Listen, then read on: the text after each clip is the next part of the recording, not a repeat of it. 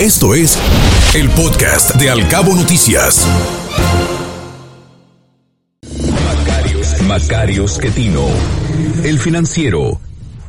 Esta mañana Macario Esquetino escribe su columna y la tituló Necesidades. Dice que el acarreo, el voto forzado o inducido, la compra de votos, las urnas rellenas, la destrucción y la quema de urnas es violencia. Al final, consejeros definidos por la lealtad, subordinación o lazo familiar. En dos renglones, el resumen de la elección de Morena este fin de semana. Si quiere ejemplos, abundan reportajes y varios colegas los han documentado, incluyendo a Pascal Beltrán del Río y Raúl Trejo del Arbre. No sorprende lo ocurrido el fin de semana porque Morena es heredero del PRI y el PRD, dos partidos con serias dificultades para entender la democracia y practicarla. Del primero, Morena continúa la tradición de la compra y control corporativo, el acarreo y el voto inducido. Del segundo, la imposición en la jornada, incluyendo la destrucción y quema de urnas cuando no la violencia física.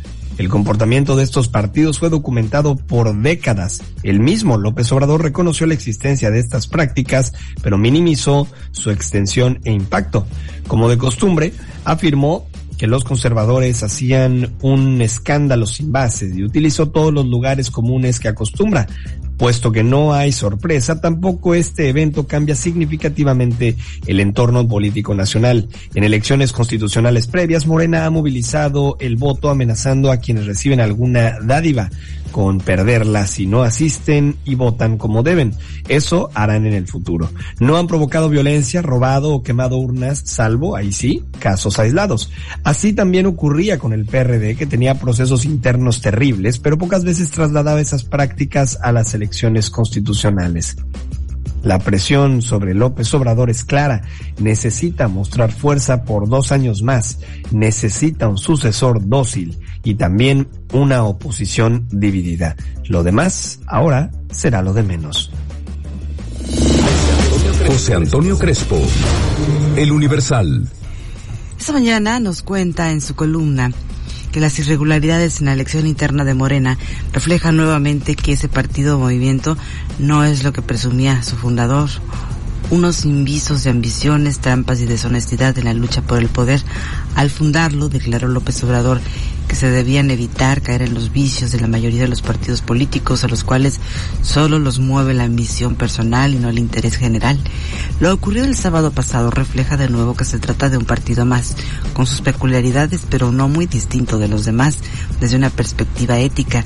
Ha habido cuatro reacciones principales entre los obradoristas en torno a su elección interna quienes denuncian fraude demostrando con videos y fotos el acarreo, la compra de votos, la instrucción de por quién debían votar, que son delitos electorales graves a partir de este gobierno, quienes como Mario Delgado atribuyen estos ilícitos a personas ajenas al partido y finalmente un pequeño grupo de obradoristas que mantiene cierta autonomía de pensamiento en lugar de esconder, minimizar o atribuir el fraude a agentes externos, lo reconocen y lo ven como algo dañino para la imagen de un partido que se autoerige como ejemplo moral. Políticos. Excelsior.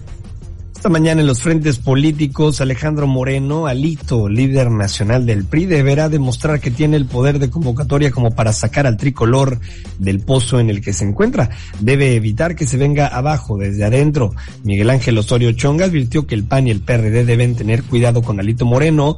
No le importan más que sus pretensiones, dijo. No podemos permitir que en su dirigencia su persona empañe a todo nuestro partido. En un homenaje a René Juárez Cisneros, deslizó que jamás se aferró a un puesto y como dirigente del PRI supo hacerse a un lado cuando las circunstancias así indicaron. La indirecta debe alertar a las estructuras priistas. Es tiempo de sacudir la polilla y resurgir. En más información en los frentes políticos hablan del gobernador de Nuevo León, Samuel García, quien ha hecho todo lo humanamente posible para frenar la crisis de agua por la que atraviesa la entidad. Esto luego de que el gobierno federal anunció que en un mes arrancan las obras del Cuchillo 2. El director de agua y drenaje de Monterrey, Juan Ignacio Barragán, compartió que la mezcla de recursos es parte de lo que se va a definir esta semana. Además especificó que la ejecución de la obra estaría a cargo de agua y drenaje de Monterrey junto con la Comisión Nacional del Agua. La obra tendrá un costo de 15.700 millones de pesos y una capacidad de hasta 10.000 litros de agua por segundo. Nuevo León no volverá a sufrir nunca por otra crisis del agua, señaló el gobernador. Otros se quedan pasmados, pero él no. Raimundo Riva Palacio. El financiero. En los últimos meses se ha acumulado suficiente evidencia empírica, dice Raimundo Riva Palacio, para afirmar que el presidente está preparando quedarse con la presidencia el término de su mandato. Quizás no propiamente en sus manos, pero sí a través de una o un títere. Esta evidencia empírica choca con su discurso de que es un demócrata que no se reelegirá y que no permitirá que surja en México una dictadura, aunque una parte de la sociedad informada lo considera un autócrata que corre hacia una dictadura teóricamente. Sin embargo, López Obrador parece tener razón. Su lucha no ha sido contra la democracia por per se, sino contra la democracia liberal. Él es un demócrata liberal, o sea, que no cree en las instituciones, ni en el Estado de Derecho, ni en las normas. Es populista como abundan hoy en el mundo, que paradójicamente surgió gracias a la democracia, como algunos argumentan en un nuevo libro, que no está claro dónde terminará la disrupción democrática que se vive, pero lo que sí es seguro es que no regresarán los tiempos idos y los que vengan son un misterio qué modelo consolidarán. Trascendió. Milenio. Esta mañana trascendió que ayer le llovió a dos expresidentes después de que primero se difundió un video en el que Sandra Ávila, conocida como la Reina del Pacífico, acusó a Felipe Calderón de vínculos con el narcotráfico y de fabricarle un delito para lavarse la cara, mientras que más tarde la Fiscalía General de la República dio a conocer una investigación por tres delitos relacionados con la corrupción contra Enrique Peña Nieto, quien a diferencia de la indagatoria anterior de la UIF, a la que respondió de inmediato por Twitter, esta vez nada había dicho al cierre de la edición. Trascendió también que la Secretaría de la Función Pública, que encabeza Roberto Salcedo Aquino, hizo ya su primer balance del primer semestre y reporta buenos números en su plan anual de fiscalización 2022. Según la dependencia, en los últimos seis meses el trabajo de los órganos internos de control ya suma 1.079 auditorías a diferentes entes, donde se ha revisado la correcta aplicación del ejercicio del gasto público y las actividades emprendidas para la ejecución de los diversos programas gubernamentales.